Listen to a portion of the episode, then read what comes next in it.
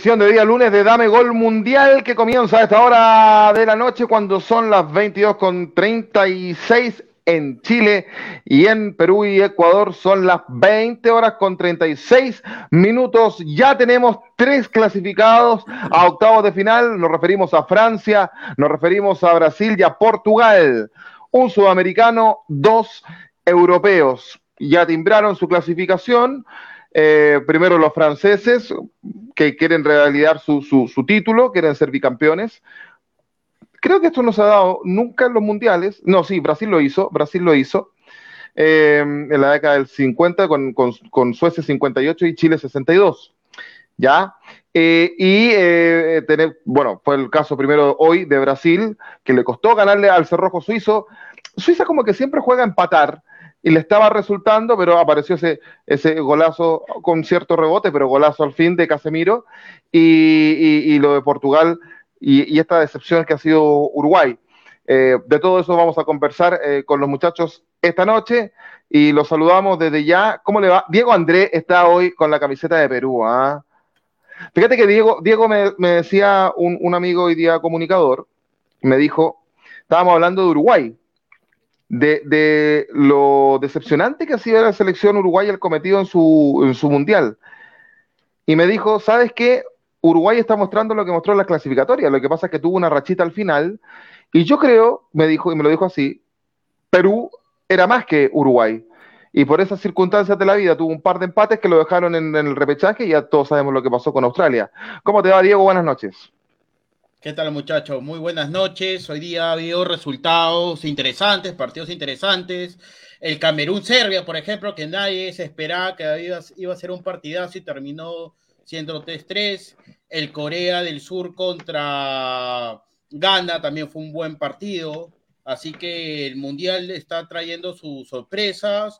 Y al final yo, yo dije que este Mundial iba a ser eh, de un nivel bajo por, por, porque se está jugando a fin de año, cuando hay plena competencia en Europa, pero está siendo al revés, así que se está viendo un buen fútbol, eh, resultados opresivos y el nivel de competencia muy parejo, ¿no? Hoy día Uruguay eh, perdió el partido, yo creo que el técnico uruguayo ha sido cobarde en la alineación, dejar nuevamente a Rascaeta eh, de suplente y recién cuando estás perdiendo en el minuto 60 eh, hace los cambios ofensivos que debiste hacer un comienzo y eso es la consecuencia, ¿no? De, de, tener una alineación conservadora y Uruguay puede jugar mejor al fútbol, que lamentablemente lo demostró en los últimos 20 minutos, pero que le, que no lo que le costó, ¿no? Porque los partidos se juegan 90 minutos, no faltando 30 para que puedas ganar un partido.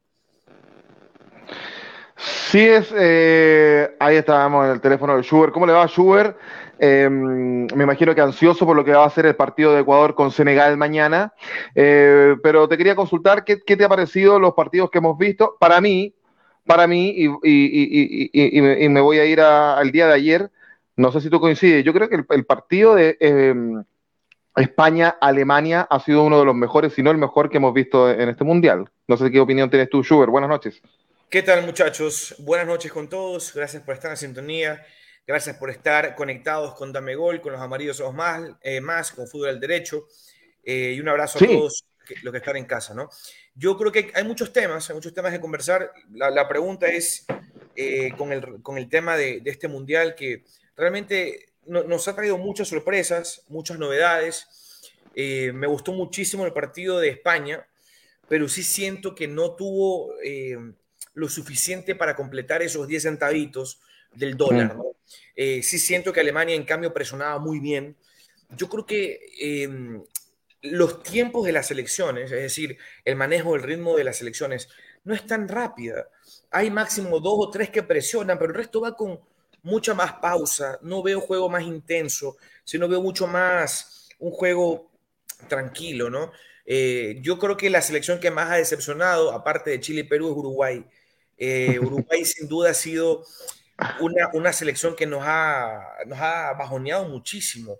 Y no por ahora, sino porque sentimos que Uruguay siempre ha sido la que menos escándalo hace y la que quizás termina sacando la cara por Sudamérica, como lo hizo en, en Sudáfrica 2010 con Diego Forlán. Eh, es uno de los pocos Diegos buenos. Entonces, sí siento hoy por hoy Uruguay no es la misma potencia que en teoría es. Ahora, yo coincido con lo que decía acá el, caballero, mencionando a Rascaeta. Si yo tengo a Rascaeta en la banca suplente, hermano. Diego Andrés me llamo. ¿Mandé? Diego Andrés me llamo. Pero si le digo caballero, porque usted es un ilustre, usted es un abogado. Le doy más importancia todavía. Caballero le estoy diciendo. Si le digo Diego, que por qué le digo Diego. Si le digo, ¿cómo le sé decir también? Se me va el término. Bueno, ya. Eh, la rascadita creo que es uno de los más importantes y no puedes dejarlo fuera. No puedes dejarlo fuera. Mm. Te convierte mm. en, Uruguay, en serio, sin la rascadita es como, como un carro sin llantas, hermano. Es así de sencillo. Suárez está más gordo que Diego y yo juntos. Eh, lo de Cavani es muy pobre, no alcanza me sorprende que Valverde esté fallando también mucho, se contagia, diría yo. Sí, pero, No, pero lo de Valverde es por el estilo de juego de Uruguay. Pero, sabes, Diego, pero saben, saben. Uruguay, hermano, impresentable. A mí, a mí lo que me llama la, a, mí lo que me llama la atención, ya vamos a ir, eh, Schubert, te vamos a consultar también por mañana, pero vamos, vamos, a hablar de lo que, del el tremendo partido que creo que hizo Ecuador frente a Países Bajos. Lo vamos a conversar y vamos a conversar también lo de Argentina-México. Eh, pero eh, ya que comenzamos por Uruguay, que es lo más reciente, a mí me llama la atención poderosísimamente algo. Aquí en este programa y en otros medios también, pero nosotros particularmente, destacamos el medio campo uruguayo, que era el más sólido a nuestro parecer del campo sudamericano, salvo el brasileño por ahí. Eh, y es lo que menos hemos visto. Decíamos que lo más débil de Uruguay era la defensa. Se ha notado en este mundial que la defensa está muy al debe. Pero no solo eso, sino que se está saltando el medio campo, que era la fortaleza de Uruguay, eh, el, juego propiamente tal de, los charrúas. Y ante eso es preocupante y, Miguel, y es, eh, es curioso, es curioso. Yo insisto, yo, yo, yo se los dije por interno hoy día, yo esperaba más de Uruguay. Buenas noches, muchachos. Sí, eh, buenas noches a toda la gente de Dame Gol, de los Amarillos Somos Más, de Fútbol al Derecho. Sí. Sí, ya que ustedes lo dicen, yo no lo dije al principio. ¿ah? Eh, estamos saliendo al aire a través de los Facebook Live de Dame Gol, Los Amarillos Somos Más de Ecuador. Estamos también a través del canal de YouTube de Dame Gol. Dame Gol, sí. Oiga, una, eh, consulta rapidito antes que, antes que sea Miguel. Joaquín, ¿usted es fan de Chayanne? ¿De H&M? De Chayanne, Chayanne. Ah, Chayanne. No mucho, fíjese. Mi suegra sí, pero hoy por hoy en Chile se está, está apareciendo un comercial de una multitienda de, de, de, ropa y electrodomésticos donde él es rostro. Voy a hacer una denuncia pública en este momento. Le voy a exigir al señor Joaquín que regrese el micrófono de Chayán a la señora madre que le, que le han regalado, parece, de Chayanne. Por favor, tenga el respeto de devolver el micrófono a Chayanne. Me parece un, irrespeto. Un irrespeto total. Sí, es muy a los Chayanne este, este micrófono, la verdad. El de Miguel no, porque el de Miguel es como que más gordo el, el, auricular. Claro, y, el, de Diego es como los del aeropuerto, entonces no, tampoco. No, y Diego está en una silla gamer. ¿Una silla qué? Cuidado, gamer. gamer, gamer. Gamer. Oiga, por Dios. Eh. Eh. Miguel, sorprendente para mal este Uruguay, ¿ah? Sí, un, desastre Uruguay. Yo le puse todas las fichas, quedaron ridículos. Eh, realmente yo puse todas las fichas por Uruguay, creía que iba a dar la sorpresa y realmente ha defraudado. Uruguay tiene un equipazo en nombre, pero le ha pasado ese el exceso de confianza. Quizás lo que le pasó a Argentina en el primer partido, Uruguay se ha quedado pegado. Eh, difícil lo de Uruguay, me hubiera gustado ver la cara de Diego Martín. Quizás hubiera estado un poquito... No estaba bien, ¿ah? No, estaba bien ese muchacho hoy día. Así me, es que eso es lo que a mí me enoja, que no den la cara. A mí Diego me cae bien, pero no dan la cara. ¿Por qué no dan la cara? ¿cómo, ¿Cómo que yo no di la cara? Ah, ya estás hablando de otro. ¿Qué oye, ¿qué Diego Martín, si, ves, cómo te sientes perseguido, te sientes. Yo di la cara di todo lo que quiera, pero yo siempre doy la cara. Pero sí, que antes de, porque a suerte de Diego André, eh, el, el, repechaje con Australia fue día lunes y nosotros íbamos al aire el jueves. Él efectivamente apareció, yo recuerdo porque ese programa lo hice en casa de mi novia. El tema, cosa muy distinta es que entre el día martes, miércoles, el muchacho no apareció por WhatsApp. Pero Diego dice, Diego dice en, WhatsApp dice, por favor muchachos, respeten mi luto. No no estoy para nadie.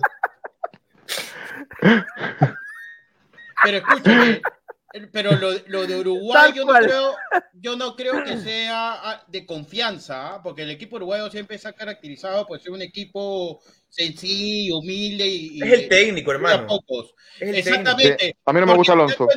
hay un divorcio entre la volante y la delantera, o sea, no, no había juego. Y ahí faltaba a, Rascaeta. Entró a Rascaeta y comenzó a jugar Uruguay a ver, no era el equipo más vistoso del mundo, pero se notaba que había alguien que sabía moverse y también de este chico, Pelistri, que también entró muy bien. Sí, si, calificamos, si calificamos a Uruguay sin de Rascaeta, es un 4. Con, con de Rascaeta es un 6 punto algo, ¿me explico? O sea, sigue estando mal. Pero fíjate que, perdón, pero fíjate que Pelistri entró bien en este partido, pero en el primero con Corea del Sur, que entró de titular, no, no, anduvo bien, ¿ah? No, no anduvo De hecho, fue, fue reemplazado. Pelistri un jugador joven y, está haciendo su primera arma, salió hace poco de Peñarol. Eh, ahora, eh, Uruguay tampoco hay que darlo por muerto porque quizás matemáticamente puede estar, no sé, ahí muchachos, ¿cómo estará Pero la no se lo merece, no se lo merece. No, en la cancha mm. no se lo merece, Uruguay ha defraudado. Ganando 1 a 0, Uruguay y que Corea no le gana a Portugal, clasifica a la siguiente ronda. Ganando 1 a 0 a Gana. Yo creo que va a ganar Portugal. Siéndote muy sincero, creo que va a ganar Portugal. ¿El Mundial? no. No, el grupo. Ah, el grupo. Ah, el grupo sí. Yo, yo creo que Portugal sí, también. Coincido. A ver, estoy viendo acá. aparte del grupo, yo siento que, que Portugal va a ganar el partido. A Corea. Sí. A Corea. Yo sí. que va a ser nueve. Qué golazo los de Corea hoy día, eh, por lo menos. a mí, perdóneme que la autorreferencia, pero a mí me recordó mucho Iván Zamorano, los dos, sobre todo el segundo, ese cabezazo, pero eh, espectacular del coreano. Pero los ganeses aparecieron y, tienen eso, ¿ah? que, que, aparecen de. de... Oiga, Diego Martín. No, y el que. No, Oye, pero espérate, Diego Martín. No, Diego Martín que se conecte, está escribiendo. ¿Por qué no se conecta? Está escribiendo, está despierto que se conecte. ¿Se, acuerdan, que está lesionado el, central de Barcelona, Araujo, y dijo, no, lo podríamos tener en octavo de final. Y yo le dije, cuidado con Ghana, cuidado con Corea, este grupo de Uruguay no es fácil, ya se sentía ganador. Ahora Diego Martín, a la cara, por favor. Eso. hablemos de Ecuador, apuren que ya, apuren, pues ya. Sí, está apurado el señor. ¿Qué pasa? Está apurado el señor porque que, si no hablamos de Ecuador se, se, se, aburre, pero es cierto, tiene que, tiene, tiene que hacer eh, el Schubert. Para ir, para ir, cerrando lo de Uruguay, yo coincido con Diego Martins, me parece que lo mejor de Uruguay hoy fue Betancourt. Alguien dijo en un medio de comunicación acá que, que, no había aparecido, a mí me parece que fue lo mejor y pudo haber anotado un golazo en el primer tiempo. Por ahí, por ahí si Betancourt hacía ese golazo, que lo tapó el portero de Portugal, eh, yo creo que el partido era otro pero lamentablemente no, le salió. Y creo que ese jugador, en particularmente hoy día, estaba jugando solo, solo. y eso en un equipo como Uruguay no puede pasar. ¿Pero en serio piensa que Betancourt fue el mejor de Uruguay? Yo no creo eso. Yo creo que sí, yo creo que fue el mejor, hoy por lo menos. Yo me quedo con, con Darrascaeta, hermano, discúlpame. Ah, eh, que en la entrada de Arrascaeta fue muy buena. Sí, y, y, uno dice, ¿por qué está en la banca? Si esas son las cosas que uno no entiende. Porque el técnico es un cobarde y, prefiere jugar con defensa, defensivos, perdón, centrocampistas defensivos por eso. Y le costó caro. Y que no, es un cobarde, y que no, y sí, y que no, que sí, miren, la, miren la comparación que voy a hacer. Este Uruguay de Alonso que estamos viendo en el Mundial me recuerda mucho, porque no puedo decir lo del Chile actual, porque este Chile no, no muestra nada, pero al Paraguay de Berizzo. Al Paraguay de Berizzo, que vendía y no, no atacaba nada y tenía un puro jugador desequilibrante que era el Mirón, eh, en ese, Paraguay que vimos en Copa América en, Brasil, eh, que era muy poquito. Eh, y uno pensaba, Uruguay tiene más, y la verdad es que ha, demostrado poquito. Vamos a Ecuador, Sugar Swing. Vi el partido, afortunadamente, bueno, aquí los restaurantes tendrán que, tendrán que contratar el, el, servicio de cable que tiene los derechos de todos los partidos, que digámoslo de DirecTV, pero afortunadamente para aquellos ecuatorianos en Chile que, no tienen la posibilidad de tener, eh, de pagar esa operación de cable y que no tienen la posibilidad de ir a restaurantes de comida ecuatoriana, que por ahí el precio puede ser un poco más alto, afortunadamente la televisión chilena va a emitir, ha emitido los dos primeros partidos y el tercer partido va en directo mañana. Así que, bueno, vamos. Los, que quieran ver los partidos de Ecuador gratis, yo les puedo pasar el, hay una eh, hay, una, hay una, una página web de una cable operadora acá de Ecuador que usted solamente se crea el usuario y ya puede ver el partido gratis. ah, perfecto, perfecto. Pero afortunadamente la televisión chilena en directo ha transmitido los tres partidos de Ecuador, me acaban de confirmar, el de mañana con Senegal va en directo, no me lo ah. pierdo por nada. Con, Países Bajos, Schubert. Ok, Países Bajos primero. Yo, yo, a ver, vamos, vamos a hacer lo más posible, voy a tratar de, de, entrar en razón, de pisar tierra eh, y de no vender humo, porque son, son partidos muy difíciles de analizarlos. Eh, respeto muchísimo al técnico de Ecuador. Me parece que es un tipo que tiene mentalmente a los jugadores muy bien. Porque levantarse de un gol a los primeros cinco minutos y levantarse de ah. que te anulen, ya van dos goles que te van anulando en, el bar y sigues con la misma intensidad, con la misma fuerza, eso no lo hace cualquier equipo de fútbol me, parece que ese es el primer punto a favor que tiene Ecuador, que tiene la cabeza eh, con una sola visión y que no se deja llevar ni por el resultado momentáneo, ni porque te anulan un gol en el bar. Y eso me parece excelente. Primero, segundo, Ecuador pestañeó una sola vez en el partido y fue cuando le hicieron el gol. Hubo un error de entrega entre Moisés Caicedo y un error de presión de, de Poroso y pateó un golazo, no la tapa nadie. Y está bien, así es el fútbol, así juega Holanda, así juega Brasil. De ahí Ecuador empezó a desplegarse un poquito más para el ataque. Eh, me pareció que las bandas de Ecuador fueron excelentes, tanto Perdi Estupiñán como, como Angelo Preciado me parecieron eh, dos elementos pero, fundamentales. Y sabes que me llama mucho la atención algunas cosas, porque nosotros acá en Ecuador no confiamos en ellos. Y tengo que decirlo tal como es, no confiamos en ellos.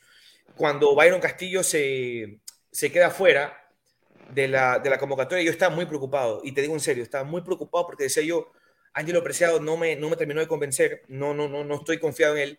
Pero miren, el fútbol es así, han demostrado que están muy bien. Eh, me encanta muchísimo cómo presiona Ecuador, de verdad que ese creo que es lo que a mí más me gusta, ¿no? Porque no he visto hace mucho tiempo, y por no decirte nunca, que Ecuador presiona de la forma que está presionando ahora.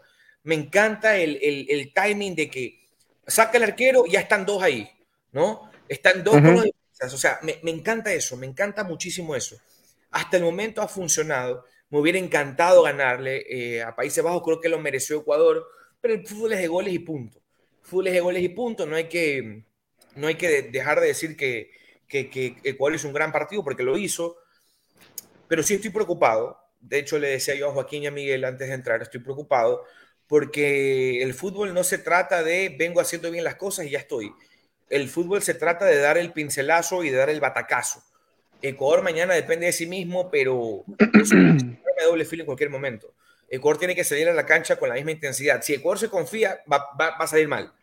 Porque hasta el momento me han demostrado que no, que están enfocados, que están bien. Pero yo sí siento que muchas veces nos ha pasado ya que nos sentimos en ese, en ese ritmo de, ah, ya está, y no está. ¿Me explico? cuidado se termina complicando mm. la cosa. Confío en Ecuador, confío en los jugadores, pero hay que estar concentrados, hay que tomarlo con humildad al, partido de mañana, porque no es un partido fácil. Senegal tiene que salir a matar. Los desesperados son ellos, por ende hay que darles la pelota. Quizás, no sé, Alfaro no, ni a Holanda le dio la pelota, me atrevería a decir que no. ¿Sabes qué me gusta para ya cerrar con Holanda? Eh, cuando los rivales reconocen tu trabajo y cuando un técnico del calibre que, que es, el de, Holanda, habla muy bien de lo que estás haciendo. Y mucho más porque Ecuador no juega con maña. Ecuador no es un equipo que, que, busca inventarse penales, Ecuador no es un equipo que busca mm. eh, de una u otra forma ganar con trampa. Ecuador está jugando muy limpio. Y creo que eso hace que los rivales terminen aplaudiendo inclusive el trabajo nuestro. Y me parece excelente. Pero sí falta todavía. O sea, no, no, no me siento ya tranquilo. Mm. quizás ni duermo hoy día. Eh, pero pero, pero así es esto, así es esto. El, fútbol es de, resultados. Creo que sí, te, vamos, te vamos a consultar por el partido de por el partido de mañana. A mí particularmente me gustó mucho lo que jugó lo, que jugó Ecuador. Eh, ¿Cómo está eh, Ener Valencia? Yo escuché Schubert acá, eh, dijo un colega tuyo para ESPN. Oh, Luigi, creo puede ser, puede ser, Luigi. Marchelle, puede ser. Uno de Barba, de ESPN, que, que estaba de corresponsal para ESPN Chile. Eh, dijo que estaba estaba para mañana, pero no se sabía si iba de la partida o para el segundo tiempo. No, sí va, sí va, sí va. Ender Valencia va. De titular. Yo tengo dos alineaciones y en las dos está. Te las voy a consultar en un rato. Quiero preguntarle a los muchachos, quiero preguntarle a Diego Andrés, ¿qué te pareció la presentación de Ecuador? Y si hasta ahora te está sorprendiendo. Póngalo, en primera plana para ver esos ojitos y esa sonrisa de hablar de su país preferido. Póngalo en primera plana, póngalo, póngalo. Que el pueblo ecuatoriano quiere escucharlo a él. Sí, quiero, quiero preguntarte si te está sorprendiendo Ecuador y qué te pareció en el partido con Países Bajos lo que me gusta de este Ecuador que tiene actitud, que, a ver, está perdiendo en el minuto 5 o 6 con Países Bajos, que es un equipo grande, eh, ha llegado a tres finales del mundo, por un poco de suerte no ha campeonado, eh, le comenzó ganando por un, buen gol de fuera del área, y me sorprendió la actitud de Ecuador de, de seguir para adelante, no desesperarse y jugar bien a la pelota, ¿no? Ese palo de Plata. ¿Cómo se llama? De, de que juega en Valladolid, España, Plata. es suerte, o sea, o, puede entrar la pelota o puede salir, en este caso salió, ¿no? Entonces, también en la pizca de suerte no, no, no tuvo Ecuador, pero yo creo que Ecuador tiene todas las armas eh, posibles para ganar a este Senegal que ha demostrado que si bien cierto es el campeón de África, pero sin Mané, baja un escalón hasta dos escalones, ¿no? Entonces yo, yo creo que Ecuador mañana hasta puede ganar el partido y Ecuador mm. tiene que jugar el partido a ganarlo. Si estoy en contra de lo que dice Schubert, que hay que darle la pelota a Senegal y que... No, no, no, yo pregunté, yo pregunté, no, no firmé. Yo creo que Ecuador mañana tiene que ir a matar el partido como lo hizo con Qatar y como lo hizo con Países Bajos. Tal cual. creo que coincido netamente contigo porque los partidos, a ver, yo he visto eh, un montón de situaciones que está ya, ya con el empate está clasificado y, sales a empatar y te ganan. O sea, un equipo de mm. fútbol no se puede plantear así esté eliminado, esté ya siendo campeón. Un equipo de fútbol jamás se puede plantear empatar. Peor en la situación que está Ecuador. Ecuador no está clasificado. Ya, Ecuador no está clasificado y esto puede salir mal si se plantea mal de arranque. Que no lo creo. Yo no creo que Alfaro después de los partidos buenos que nos ha presentado, vaya a salir con un chorro de babas, como decimos acá. Así que yo sí espero que, estén muy concentrados y, salgan a ganar, pues, ¿no? Que es lo que tienen que hacer realmente. Y lo que me preocupa es la, salud de Eder Valencia. Yo sé que al, así esté lesionado, va a jugar, se va a filtrar. sí, sí, sí, Pero a mí me preocupa eh, eh, su salud si a, pesar de las filtraciones no se puede lesionar en el partido, porque yo creo que si Eder Valencia no está en Ecuador, Ecuador también baja un escalón, no hay otro jugador de jerarquía eh, de mm. delantero que lo pueda suplir, entonces también ese es el tema de Ecuador, ¿no? De que no tiene banca para reemplazarlo.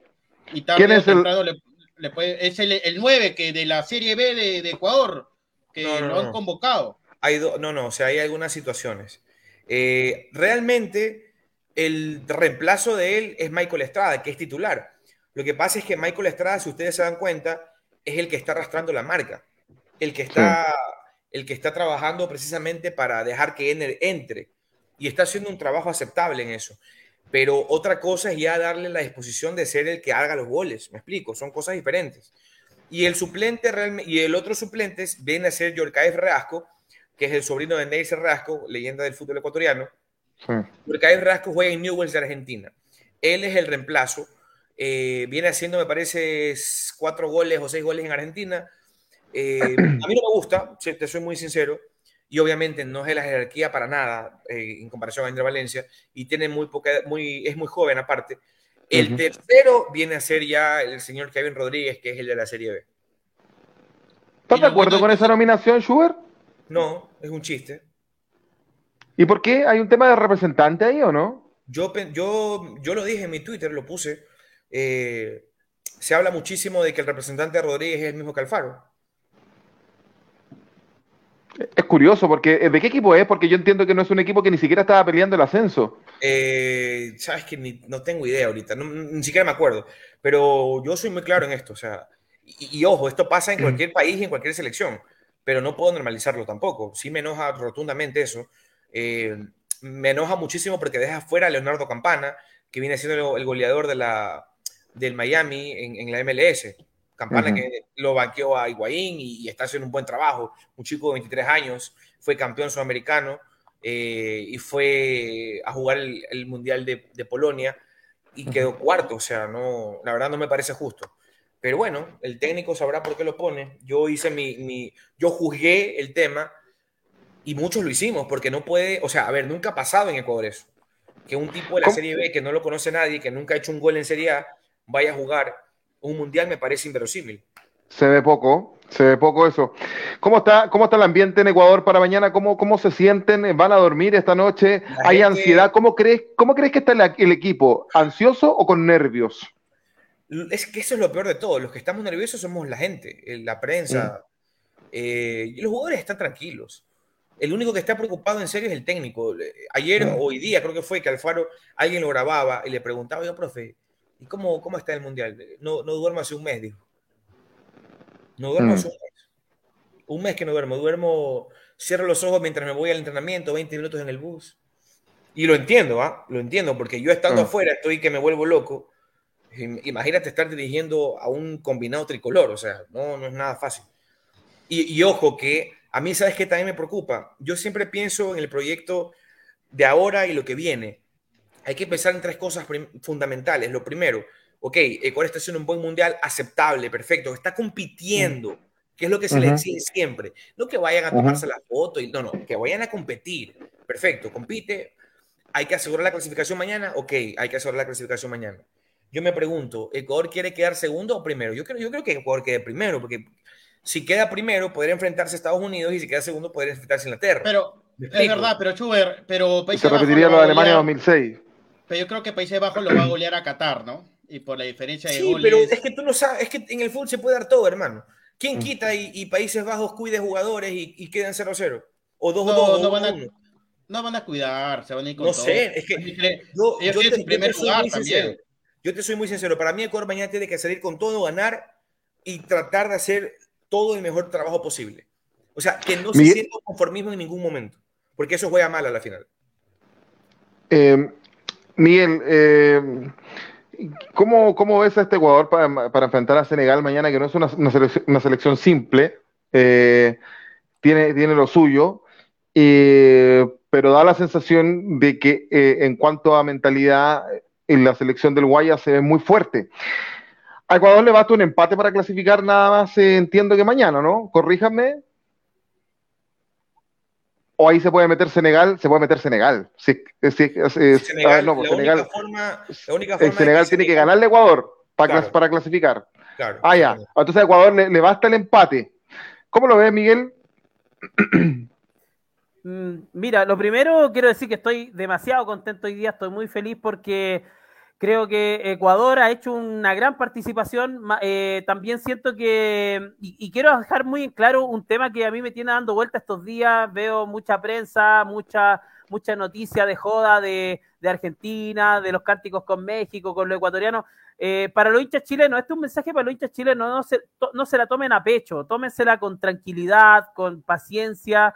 Eh, es joda, y, cuando nosotros nos ponemos graves, realmente eso no hace mal como sociedad, como país, como pueblo. Eh, eh, yo veo gente que eh, odia a Ecuador, odia, quiere que Argentina pierda con México. Veía gente que decía Uruguay es malo. Oye, somos sudamericanos, paremos. eso es joda, eso es parte de, de la idiosincrasia sudamericana. Usted quiere eliminar a Ecuador, ¿qué me viene a decir? 15 veces que quiso que eliminen a Ecuador en el mundial. Es que todos somos Sudamérica, todos somos Sudamérica. No le importaba un pepino Ecuador y viene ahora a decirme, claro, como está jugando bien Ecuador, ahora sí, todos somos Ecuador, se pinta la cara y se pone la bandera. no, pero es que, es que por eso hay que poner la pelota en el piso y a veces nos dejamos llevar por, la, por estas cosas sabrosas de Bayro Castillo y los temas legales y, Diego lo sabe bien, pero de fondo ya estamos en el Mundial instalado y yo como buen sudamericano quiero que Ecuador llegue hasta el final me hace recordar mucho algunas campañas que hizo Chile en algún mundial por ahí, como el de Brasil, por ejemplo, donde tuvimos de rodilla a los brasileños en penales.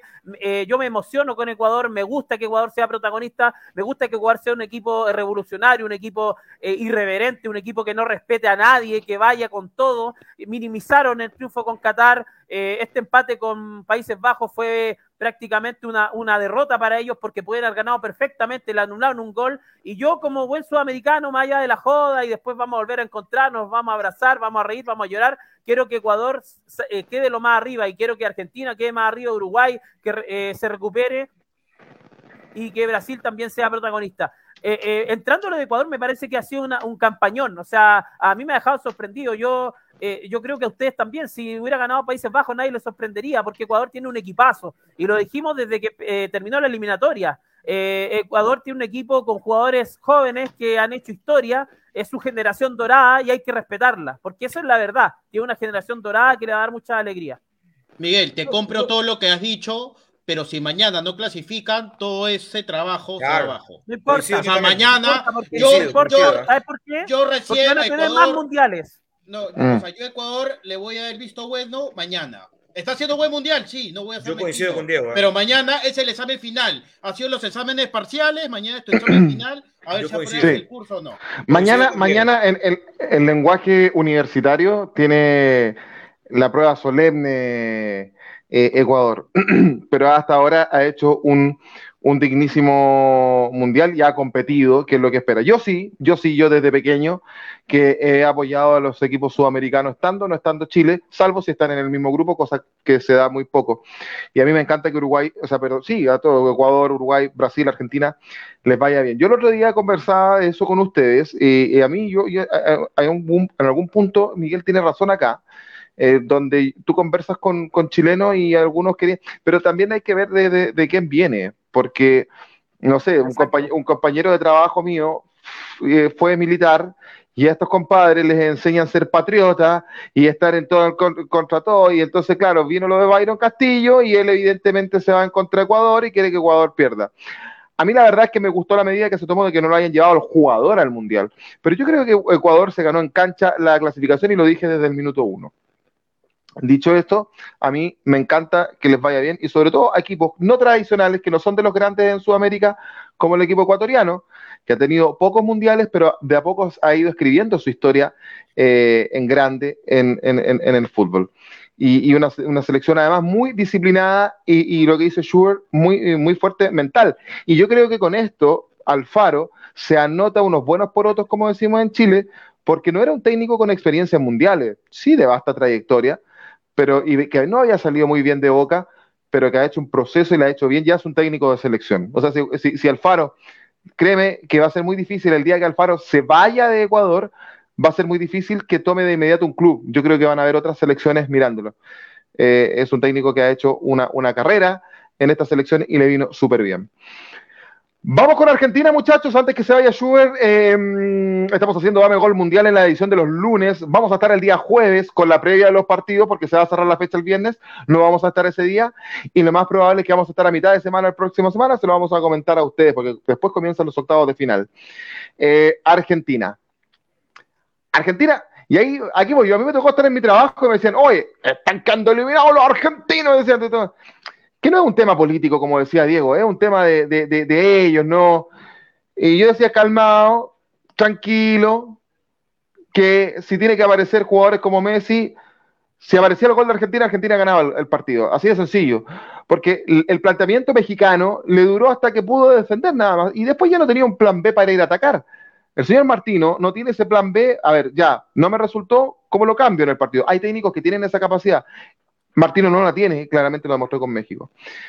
Eh, apareció Messi, que no estaba apareciendo, eh, estaban los fantasmas en Argentina, y en definitiva termina ganando el partido y tiene eh, una buena chance para clasificar y para quedar afuera. Vamos a revisar con quién le toca. pero mm, en resumidas cuentas, qué bueno que haya ganado Argentina, pero le costó un poco, Diego Andrés.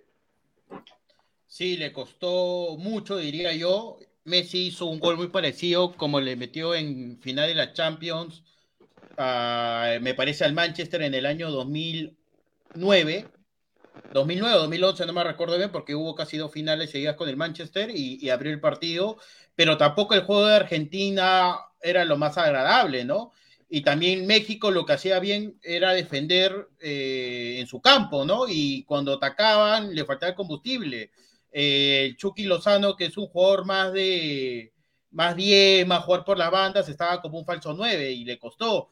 Eh, que Martino comienza el partido con cinco defensas, ahí habla mucho, ¿no? Que jugó a defenderse y para mí le regaló el partido a Argentina desde el primer inicio es lo más bajo que he visto México desde que yo veo mundiales. Siempre he visto un México competitivo y que mínimo pasaba a octavo de final, que en este caso ni con fútbol ni con los puntos le va a alcanzar, me parece, para, para clasificar a octavos, porque me parece que el equipo árabe y la Arabia Saudita es más equipo y me parece que, le va a ganar, por la mínima, pero le va a ganar. Y, y, una pena, ¿no? Lo de México ha sido muy criticado antes del Mundial, durante el Mundial y después del Mundial yo creo que va a ser considerado una persona no grata para México y lo van a exiliar lo más rápido posible, ¿no? Es lo que yo dije el sábado. ¿ah? Qué bien que juega este equipo de Arabia Saudita, me ha sorprendido para bien. Incluso algunos me dicen, yo estaba muy pequeño para el Mundial de Estados Unidos 94 cuando Arabia Saudita clasificó octavo, pero recordemos que ahí clasificaban los mejores terceros. Eh, después solamente se han venido en primera ronda en Francia 98, en, en Alemania 2006 y también en, ¿cuál fue el otro? En Rusia 2018, que son los mundiales ahí lo dirigió Pisi y se han, venido en primera ronda. Pero por juego, este, este, esta Arabia Saudita ha sido muy, muy buena y como dijo yo en el programa anterior, creo que el, trabajo de Ramón Díaz, incluso, y qué curioso esto, en el club que aportó más jugadores a esa selección, ha sido fundamental. Ahora Miguel con Argentina. Eh, esta Argentina que estaba muy nerviosa, ¿eh? estaba muy nerviosa. Y ahí se demuestra, y lo que dice Diego, el, bajo nivel que tiene México, que apareció una vez Messi, que eso es lo que tienen este tipo de jugadores como Messi, y te matan. Y ahí México no, se pudo rehacer. Sí, yo, creo que eh, Argentina apeló a lo emotivo, más que a lo futbolístico, porque el primer mm. tiempo México hizo, no hizo un mal partido, hizo un, buen planteamiento defensivo, hizo un trabajo difícil que era contener a Messi con una marca doble. Me, acordé mucho de, de las finales de Copa América, donde los chilenos marcaban a Messi en el medio campo con dos, con uno que iba encima y otro que venía detrás y lo anularon. Pero lo que le faltó a México fue un poco más de, rebeldía, un poco más de falta de respeto hacia Argentina, lo de respetó demasiado. El Tata, el Tata Martino lo quieren matar en México y, no lo quieren, le, quieren quitar la visa, lo quieren mandar a, a, cualquier país, lo quieren echar y, y prácticamente México expresa de sus decisiones y es lo que hacen nuestras selecciones.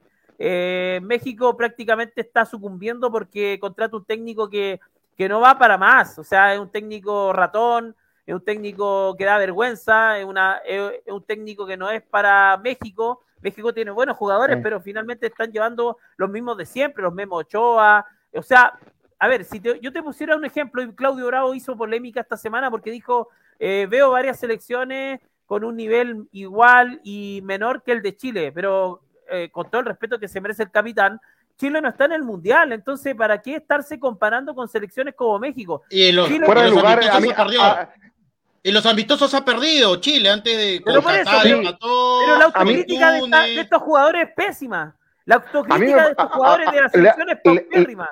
Le hace mal a Bravo, le hace mal al fútbol chileno lo que declaró. Aquí, ojo que los medios chilenos ni siquiera han hablado del tema. A mí me parece que el, periodismo chileno tiene, mucha responsabilidad en eso, pero yo lo busqué en Twitter, no alcanzó a ser trending topic, esto salió para afuera y habría que chequear si es que fue tan así también, porque esta es una noticia que publicó Olé. Acá no ha salido, eh, pero, pero a mí me parece que con este tipo de declaraciones de Claudio Bravo, insisto que, estos jugadores ya no, no, debiesen volver a la selección porque no le hacen bien a las nuevas generaciones con este tipo de declaraciones. Pero volviendo a lo que, a lo que hablábamos de Argentina-México, a ver, Argentina tiene que enfrentarse con eh, Polonia. Polonia. A Polonia le basta un empate para clasificar. Y no va a ser un partido fácil, muchachos. ¿ah? No, no tiene, a ver. Diego. No, tiene, Miguel, no, no, Miguel, Miguel, que hable Miguel. No, no, dale, dale. No, en el papel eh, Polonia no es fácil, eh, es un equipo difícil, un equipo que, que jugó con suplentes contra Chile, y, pero con Argentina va a salir con todo. Ahora a mí no me sorprendía que Argentina gane. Argentina puede ganar a Polonia fácilmente también. Eh, Argentina eh, nace de la ceniza y a veces se recupera eh, mentalmente, entonces tampoco lo vemos por muerto. Va a ser un partido hermosísimo. Creo que va a ser un partido espectacular con dos selecciones que necesitan ganar, necesitan asegurar el primer puesto para no enfrentarse con un, con un rival difícil en segunda ronda. yo espero que gane Argentina. Yo espero que gane Argentina porque necesito que Argentina esté bien en, en, este mundial y que sea protagonista, porque se lo merecen y porque y porque Argentina tiene que eh, dar la pauta, no podemos dar vergüenza. Mm. Ya dio vergüenza cuando Arabia Saudita, eh, México lo hace revivir a Argentina más que Argentina se revive sola. Y creo que con, Polonia es la gran prueba, la prueba de, fuego de, de, Scaloni. Y bueno, la, la, defensa polaca es un equipo muy equilibrado, Polonia, o sea, defienden bien. Y, y, y, a comparación de México, sí tiene una, una delantera con jerarquía. Juega Milik, que juega en, en la Juventus, que ha jugado bastantes años en el Nápoles, en la Serie A, está Lewandowski, Zelinski, entonces son jugadores que en cualquier momento te pueden marcar cualquier gol y, tienen un arquerazo, ¿no? El, arquero de la Juventus, eh, que también es un jugador que experimentado, que ha jugado Champions League, ha jugado Eurocopa, eh, Mundiales, yo creo que Argentina, este es el partido más bravo de Argentina por la coyuntura, ¿no? Antes del Mundial de repente habíamos hablado de que sí, Polonia es un equipo competitivo, sí, no el mejor de los equipos europeos, pero que Argentina tenía todo para ganarle 2-0, de repente tranquilo, pero ahora es diferente, ¿no? Yo, ve, yo voy a ver, veo una Argentina nerviosa, porque hay que tener en cuenta de que Polonia tiene cuatro puntos.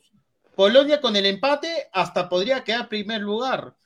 Entonces, eh, yo creo que va a jugar al nerviosismo de Argentina y si, y, si se dan cuenta, Argentina falló muchos pases entre ellos en el primer tiempo, entre, lo, entre la volante y la defensa, que retroceder la jugada y le entregaban a, un mexicano. Eso pasa con Polonia y te vacunan, ¿no?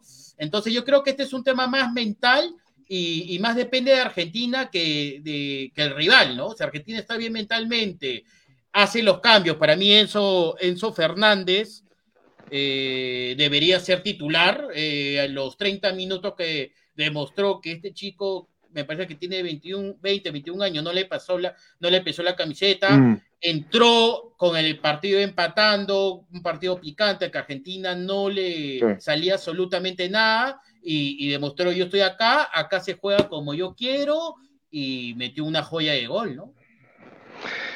Sí, vamos a ver lo que ocurre ahí. Eh, porque si Argentina, por esas casualidades de la vida, llegase a quedar eliminado en primera ronda, ¿qué va a pasar con Scaloni? Lo que más probable es que lo votan, que lo voten, lo más fácil los argentinos no creo, ¿sí? No creo. Vas a ver cómo la prensa, la prensa argentina como te alza. Ahorita Scaloni es, es un rey, es un monarca. Pero lo elimina Polonia, hermano, vas a ver que toda la prensa le van a decir voten, es incompetente. Pero si ganó una Copa América. Pero los argentinos como ya, y, pero los argentinos cómo son, hermano. Van a decir después de cuántos mundiales. Pero... Eh, pero en Corea, en Corea, en Corea, Japón, a Bielsa no lo votaron al tiro, ¿eh? o sea, no lo votaron de, de, inmediato, lo aguantaron un tiempo más. Pero Bielsa tiene una jerarquía, ¿no? Tenía, o sea, es un, es un que ya te, Scaloni tenía una jerarquía también en la selección. Scaloni se puede defender solo. Scaloni ganó una Copa América, eso no es menor. Y en Brasil. O sea, eso no se tiene Scaloni. Si Scaloni no tuviera ningún título o no tuviera historia.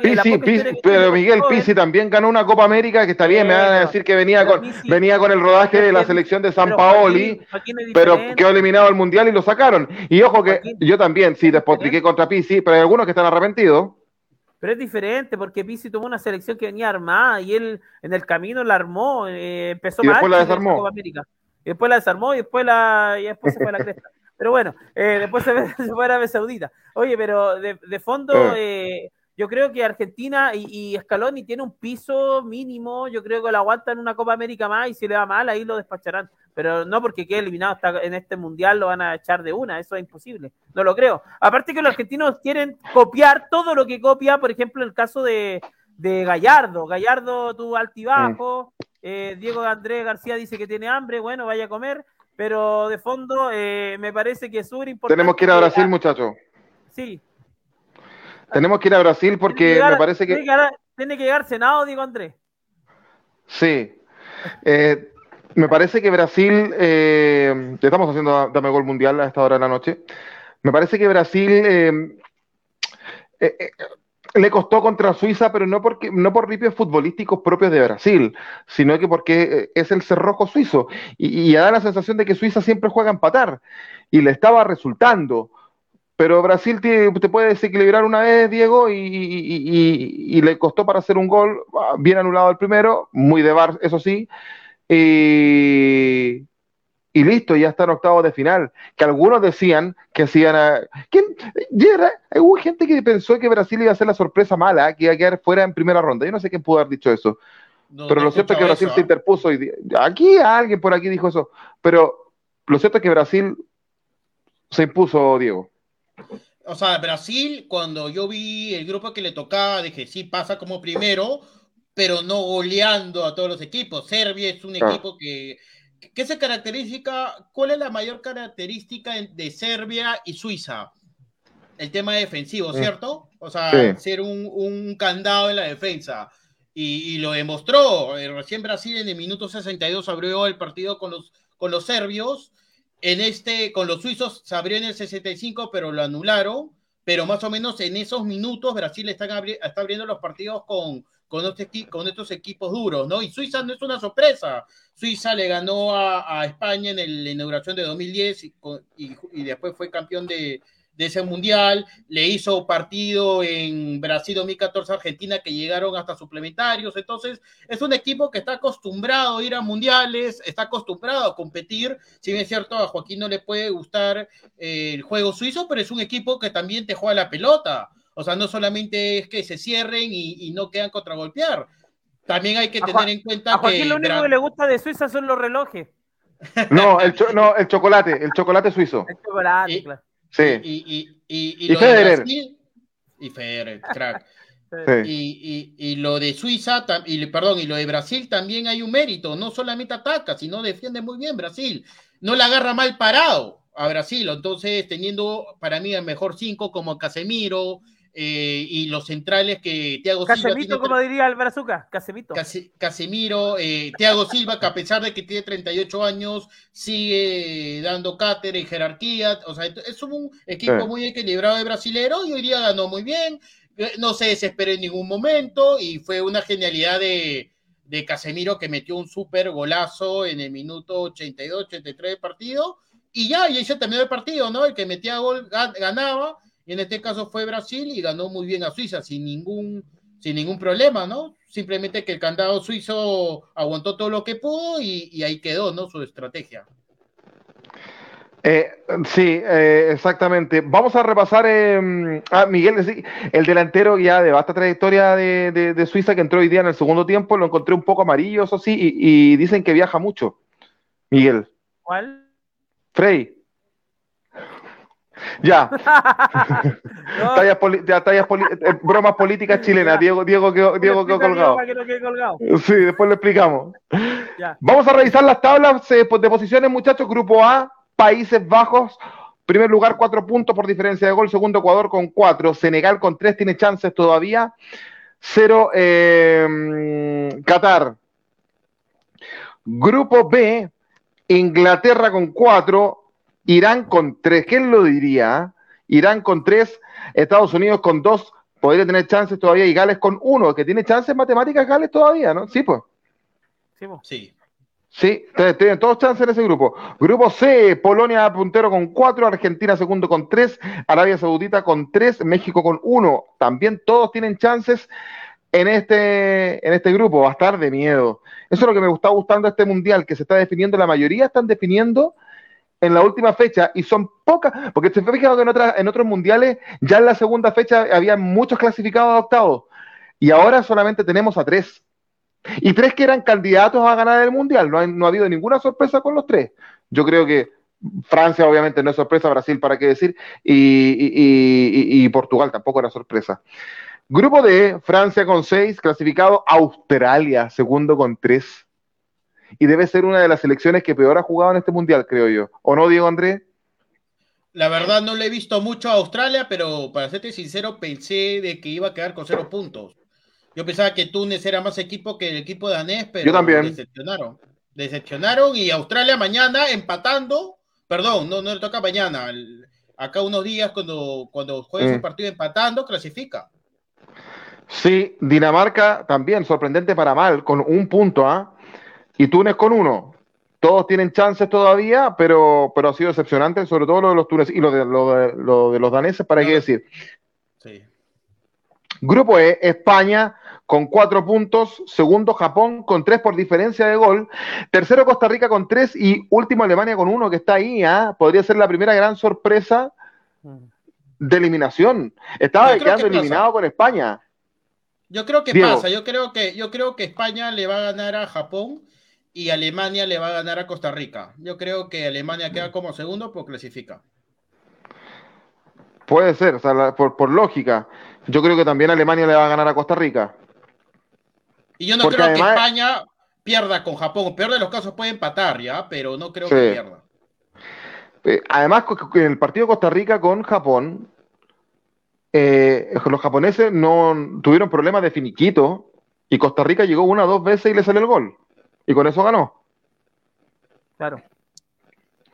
Eh, aparte que Keylor Navas sí se rehuso del, primer partido que hizo y, tapó mucho en el partido contra Japón. Keylor Navas le quiso copiar la, el, registro a Memo Ochoa, se comió siete. De, esa camada de arquero bravo, yo creo que no ha sido el que se ha salvado de, tal bochorno. Sí, pero no nos riamos tanto, voy a hacer memoria, no nos riamos tanto los chilenos, Mundial de Holanda Sub-20 2005. Estábamos todos los chilenos locos porque Chile le ganó 7-0 a Honduras Sub-20. Y resulta, Diego Andrés, que en la segunda fecha Chile pierde 7-0 con España. O sea, es una cosa que pocas veces pasa en la historia del, fútbol en sí. Nos devolvieron todos los goles que habíamos hecho. Grupo F, Croacia. Croacia dijo, a ver, a ver, a ver, a ver, a ver. No, estaba durmiendo nomás. Yo fui finalista no me den por muerto y estaba perdiendo, pero ganó y tiene cuatro ah. puntos, pero la, misma diferencia de, con los mismos puntos de Marruecos, con, que está segundo con cuatro, y a mí me parece que este Marruecos ha sido lo mejor de África. Me encanta. Se va y paseó a Chile en, en, los amistosos y lo está demostrando en el Mundial. Una selección muy rápida, muy ágil. Tercero, Bélgica, que también está sorprendiendo un poquito para abajo, con tres. Hay un, y, Canadá, Canadá es, la decepción. Sí, es la decepción Bélgica hasta ahora. Canadá con Qatar son las únicas selecciones eliminadas. Y no, y, hay que tener en cuenta lo que hablabas primero de, este grupo, ¿no? Croacia para mí no es sorpresa. Croacia está en la final de la National League, bueno, en el Final Four. Es un equipo que, que, fue, bueno, su campeón en el Mundial pasado, así que me parece que, que Croacia va a competir en este Mundial. No voy a decir que es el favorito, pero juego con Croacia, es un equipo muy interesante, a pesar de que ya no está Rakitic, eh, ya no está mm. este loco, el 9 de la Juventus, se me fue el nombre, que juega en el Bayern, eh, ya no está ese loco de Mansukic, eh, el arquero también titular, entonces ha tenido su renovación y mira, siguen compitiendo. Y lo de Bélgica es un tema interno. Ah, eh, después del partido contra Canadá, De Bruyne, para mí, dijo unas declaraciones desafortunadas que puede que sea verdad, ¿no? Pero ser, pero ser muy sincero y, y, y, esa opinión, externalizarlo a los medios, me pareció innecesario. Decir que somos un equipo ya más envejecido y que nuestra oportunidad fue, debió ser en el Mundial del 2018. De, de repente es verdad lo que dice, pero creo que esas declaraciones a nivel grupal ha caído mal. Y un jugador belga le ha respondido de repente también los viejitos son los, los, que están adelante, ¿no? En el centro de campo y delantero. Entonces, ahí hay un dimes y diretes que creo que ha, ha, hecho que me parece que esos equipos cuando son buenos, eh, hay estrellas y, y, está inestable, pasan estas cosas. Para mí hay algo interno entre jugadores y técnicos, eh, ahí me parece un divorcio total, ¿no? Es la impresión que yo tengo.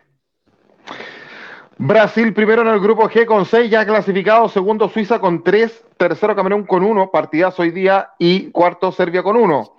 Eh, yo creo que igual los suizos, a pesar de la derrota, yo creo que van a pasar. Miguel. Sí, puede pasar Suiza. Eh, ahora, no sé, yo creo que eh, lo importante es que Brasil tome buen, una buena aposta y, Suiza tiene buen equipo. O sea, se encontró con un Brasil que ganó por jerarquía, con, un golazo de Casemiro, pero sí, yo creo que Suiza tiene fútbol para poder clasificar. Así es, el grupo H, Portugal ya clasificado con 6, segundo gana con 3, tercero Corea del Sur con 1 y Uruguay con 1. ¿Qué va a pasar con Uruguay, muchachos? ¿Está, ¿Ya está, eliminado? ¿O podría tener, o sea, matemáticamente tiene chances, pero tiene que jugar eh, frente a Ghana. Y yo creo que no es un partido simple, Diego Andrés. Mira, si el técnico cobarde que tiene Uruguay replantea como lo hizo el segundo tiempo y no juega Cavani ni Suárez con todo el respeto que se merece, toda la jerarquía que se merece, y nadie va a negar todo lo que han hecho con la Celeste, pero si pones a Gómez y a, Rascaeta y a Pelistrini, pueden ganar el partido contra Ghana, pero Pelistri, pero si, si juegan con la misma alineación que jugado los dos primeros partidos, no van a ganar el partido y, van a terminar siendo eliminados en primera ronda. Bien, eh, esos son con las tablas y los partidos ya lo decíamos. Entonces, tenemos para mañana la cartelera, ya no hay más partidos a las 7 de la mañana ni a las 5 de la mañana para el señor ahí, a, Diego Andrés. Se acabaron esos horarios. Eh, tenemos entonces, claro, para mañana mediodía en Chile, 10 de la mañana para Perú y Ecuador, Ecuador, Senegal y Países Bajos con Qatar. Luego a las 4 de la tarde, 2 de la tarde para Diego, Irán con Estados Unidos. Oye, qué partido ese. ¿eh? Yo voy por Irán. Yo, también voy por, Irán. Yo, también. ¡Bomba! Yo también voy por Irán. Vamos, Irán. Y Gales con Inglaterra. ¿Un clásico? ¿Un clásico ese o no? Porque ya, ya jugaron el clásico los saqueadores, dijo Diego Andrés. Estados Unidos con, con, con, con Inglaterra. yo estoy de acuerdo con ese nombre. ¿eh? Pero también un clásico, ¿no? Inglaterra-Gales. Sí, bueno, porque están dentro de, la, de Gran Bretaña, ¿no? el clásico de la, Lady clásico de Reina Isabel. ¿Sabes qué? Un clásico sería Inglaterra con Irlanda. Porque hay una Irlanda hay la, República de Irlanda, no la Irlanda del Norte, la Irlanda normal, está separado de Gran Bretaña. Entonces yo creo que ese sería un clásico, ¿no? Los ingleses contra con la República de Irlanda. Claro que sí. El miércoles al mediodía y a las 10 de la mañana para Diego, Túnez, Francia, debiese ganar Francia, Australia, Dinamarca. Oye, a ver, uno pensaría que tendría que ganar Dinamarca, pero... Pero está jugando mal, está bien. Está jugando mal. eh, a ver, eh, le hizo un buen partido en la National League a, Francia, eh, hizo, llegó a semifinales de Eurocopa, esperamos que por lo menos esté en segundo lugar, ¿no? Y Australia es un equipo que ya nos costó, ¿no? A Perú le costó, que si bien es cierto no juegan, a ver, no es un equipo top, pero defienden bien y son muy ordenaditos. Entonces ahí creo que a los daneses le va a costar mucho marcar el primer gol, ¿no? Y tiene que ganarse o sí, entonces el resultado eh, eh, está muy favorable a Australia de que comience el partido porque con un empate clasifican. Entonces yo creo que ahí puede haber una sorpresa. Sí, ojo, ojo con lo que dice Jessica Delgado. Costa Rica, Costa Rica 100% de efectividad, llega una vez y gana. Sí, puede ser cierto. buena, estadística, porque... Es, una buena, eh, es verdad, pero vamos a ver, se enfrenta a Alemania, que no, que, no, que no es menor, que se vio mejor contra España, pero tampoco se ve una Alemania tan sólida. Si, Alemania pasa, yo creo que no gana el Mundial, pero en realidad el Mundial de octavo de final para adelante es otra cosa. A ver, tenemos Polonia-Argentina el miércoles a las 4 de la tarde, 2 de la tarde para Diego en Perú, Arabia Saudita-México, mismo horario, y el jueves tenemos a Croacia-Bélgica, yo creo que gana Croacia, creo, ¿no? A mediodía, 10 de la mañana para Diego, Canadá-Marruecos, debiese ganar Marruecos. Eh, ¿Usted va por Marruecos, Joaquín? sí, en esta oportunidad voy por Marruecos. Sí, prefiero ir por Marruecos que por Canadá. ¿Cierto? No, por Canadá ni, por Canadá ni cagando. No, no, no. Hay que decir que en las cárceles en Chile, Diego, le dicen cana. Y en la, de, figurativa le dicen cuando, cuando uno se va preso, eh, le dicen que te fuiste a Canadá. También. Acá también, también. ¿Sí? Ah, ah perfecto. ¿Y Pelique qué le dicen Marruecos? Marruecos. Está explicando usted tanta cosa. Marruecos es todo lo que tenemos los hombres para, para hacer para ir a orinar, ya, lo dije que. Parece la, la, comunidad, la, la, comunidad, la comunidad marroquí residente en Chile me va, me va a colgar por, por, haber dicho eso. Japón-España el jueves a las 4 de la tarde, 2 de la tarde para Perú, Costa Rica-Alemania, mismo horario. Y cerramos el viernes con Serbia-Suiza. Vamos a hacer las previas de estos partidos el jueves. Eh, y Camerún-Brasil eh, a las 4 de la tarde. Así con el Mundial. Ya antes de finalizar eh, del programa, aguántanos unos minutos, Diego. Sabemos que, tienes que ir a cenar, pero ustedes saben, amigos, que normalmente íbamos con el programa Autopase los días lunes. No lo estamos haciendo, estamos en modo mundial, pero no estaba todo resuelto en el fútbol chileno. Faltaba un ascendido y Cobreloa Miguel Relmuán va a tener que seguir esperando ya son ocho años que no asciende, o sea, que no, que no puede volver a, primera. Y tenía todo, hizo casi 70 puntos en la fase regular. Magallanes fue mejor y fue campeón. Y en definitiva tuvo que esperar un mes casi. El último partido de Cobreloa fue el primero de noviembre y jugó el 23 el partido de ida con Copiapó. Para los amigos de Latinoamérica que no saben, Copiapó es una ciudad del norte de Chile. Y tuvo que jugar ayer, 27, la vuelta. Casi un mes esperando. Suena injusto, suena injusto. Ahora, dicho esto, creo que eh, si nos pasamos en las bases del campeonato, valga la redundancia, me parece que Copiapó es merecido ganador, fue mejor en esta llave, fue mejor en la liguilla, dio vuelta un resultado con Puerto Montt, había perdido 3 a 0, lo dio vuelta, ganó 4 a 0 y vapuleó de visita en Calama a Cobreloa. Fíjate, Diego Andrés, que ayer Cobreloa, en toda su historia, desde el año 78, tuvo su peor derrota en, de local, perdiendo 5 a 0. Nunca a Cobreloa le habían hecho 5 goles y que lo habían dejado eh, zapatero, como decimos acá, sin anotar. Se querían matar los hinchas de Cobreloa ayer en Calama. Lo cierto es que felicitamos a Copiapó y, es inédito. Primera vez en su historia, Miguel, que Copiapó va a jugar Primera División. Es un equipo que fue fundado en 1999, porque el equipo que tenía esa ciudad antes, Regional Atacama, fue desaparecido. Miguel, ¿qué te pareció ese partido? Sí, me, pareció que fue una hecatombe, una bomba atómica en Calama. Eh, había niños llorando, fue algo muy dramático porque Cobreloa sucumbió 5 a 0 frente a Copiapó. Eh, Malísimo el partido de Cobreloa. Malísimo. Eh, creo que también el, esos 70 puntos que decías tú le jugaron en contra porque Cobreloa se sentía prácticamente en primera, en primera A eh, eh, y de hecho, Chiquito Escalante pasó a ser la mufa más grande de la historia del fútbol chileno, porque antes de que ganara cualquier cosa, él ya daba por ascendido y a Coreloa prácticamente en la final de la Copa Chile. Nada de eso ocurrió y, Chiquito Escalante hoy día tiene que seguir eh, pensando qué va a hacer más adelante en su futuro. Que ha jugado, creo. Diego. No, no, sí, comenta. No, digo que hay que, esos son claros ejemplos que hay que ser sencillo en la vida, ¿no? Sí, porque él dijo que Magallanes se iba a caer, que ellos iban a ser campeones y que en Copa Chile, que además se enfrentaron, lo iban a eliminar y pasó todo lo contrario. Y si me apuran, creo que Chiquito Escalante no ha estado nunca en primera división y si ha estado, no ha estado más de seis meses. Pudo haber sido en cuando ascendió. Eh, es un jugador de ascenso. Eh, apareció en Teletón regalando una camiseta de Cobreloa. Eh, bueno, está donde está de todas maneras, felicitaciones a Deportes Copiapó, es un muy buen equipo, el de Héctor jugador eh, que, histórico, el técnico, jugador de Vélez Arfield. Eh, y vamos a ver, primera vez, yo nunca había visto Copiapó en primera división, obviamente nunca lo había estado, y es primera vez que voy a ver a Magallanes en primera división y obviamente a Copiapó, que eso no lo vio ni Miguel, porque como insistimos, nunca había estado, así que la gente allá en Copiapó muy contenta. Es una cancha dura, eh, pasto sintético, Miguel, y, y, con el calor del norte. Sí, sí, eh, es una cancha dura, una cancha difícil. En esa cancha también un aluvión, hay que, hay que acordarse. Y, hoy día hay un reducto para temer. Yo creo que puede ser el nuevo Zorros del, Desierto o, el nuevo Calama, digamos, para el fútbol chileno, porque se ha hecho fuerte Copiapó ahí. Así es. Y Diego Andrés Cobreloa a seguir esperando. Usted dice que el tercer más eh, grande de Chile.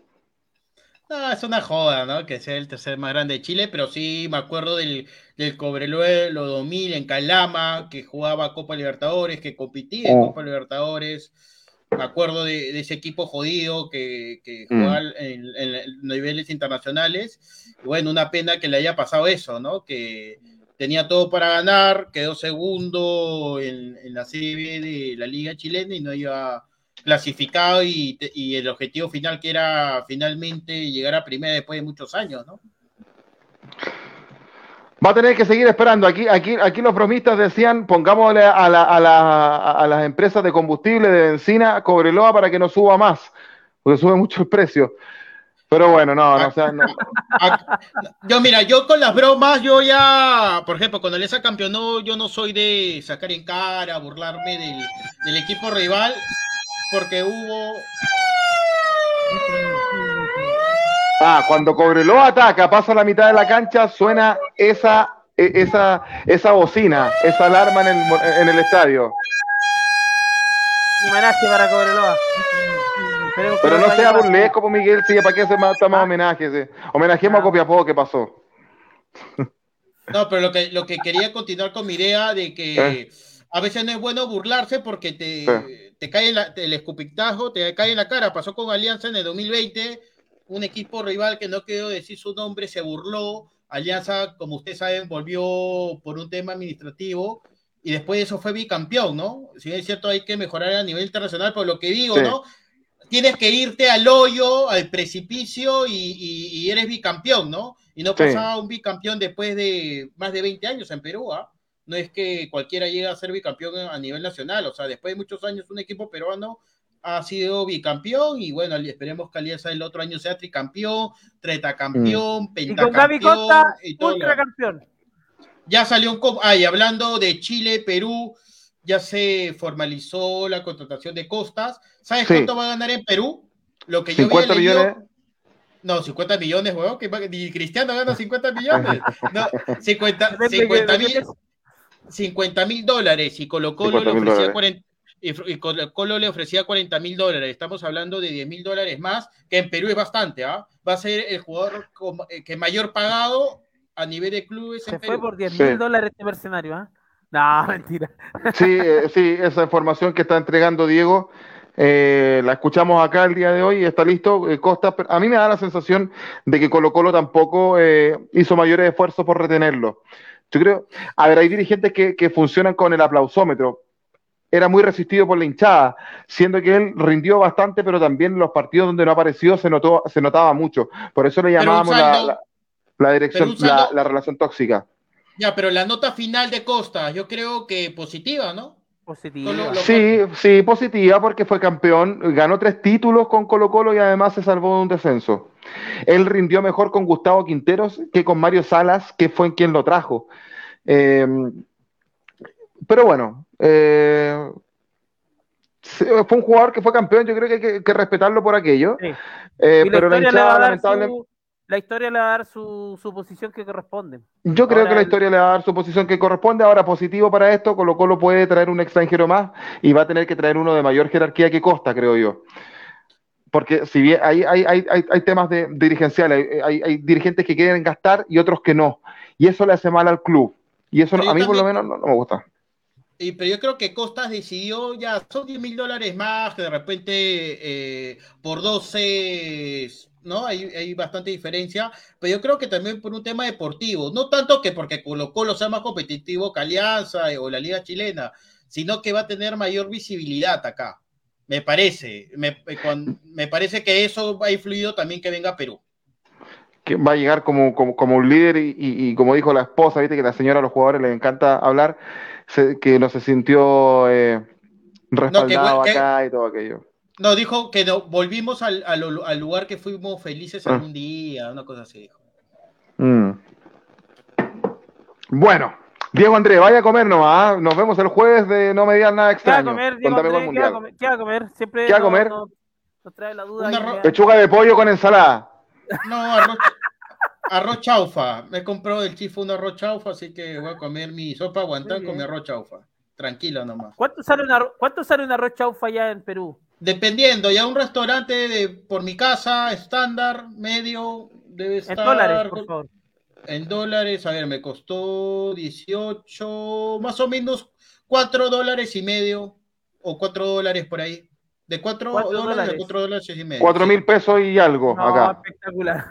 Aquí Buen sale, precio. aquí sale 5 veces eso. 4 veces eso. Sí, es cara la comida china en Chile. Pero rica por lo demás. Diego André, que le vaya bien, que tenga buena semana. Nos vemos el jueves de No Me Digan Nada Extraño. Listo, muchachos, nos vemos el jueves. Un fuerte abrazo y esperemos que los equipos americanos, la totalidad, puedan clasificar. Así es, Miguel, buena semana. Nos vemos el jueves de No Me Digan Nada Extraño. Buena semana, Joaquín. Buena semana, Diego. También a Chuber, que estuvo conectado. Tuvo que abandonar anticipadamente, como Sí. siempre.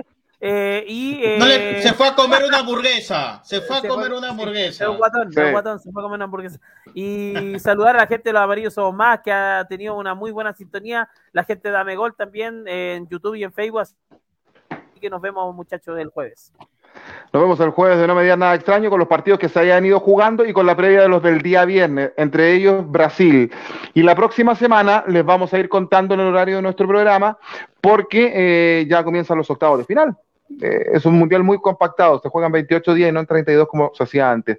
Ha sido Dame Gol Mundial también, que hemos terminado un poco con, algo de fútbol sudamericano porque sigue haciendo noticia con el ascenso de Copiapó, el segundo ascenso en Chile y con, esta venta de con esta partida de Colo Colo a la Alianza Lima de Gabriel Costa. Que esté muy bien, que les vaya bien. Ha sido Dame Gol Mundial. Buenas noches. Chau, chau, chau, chau, chau.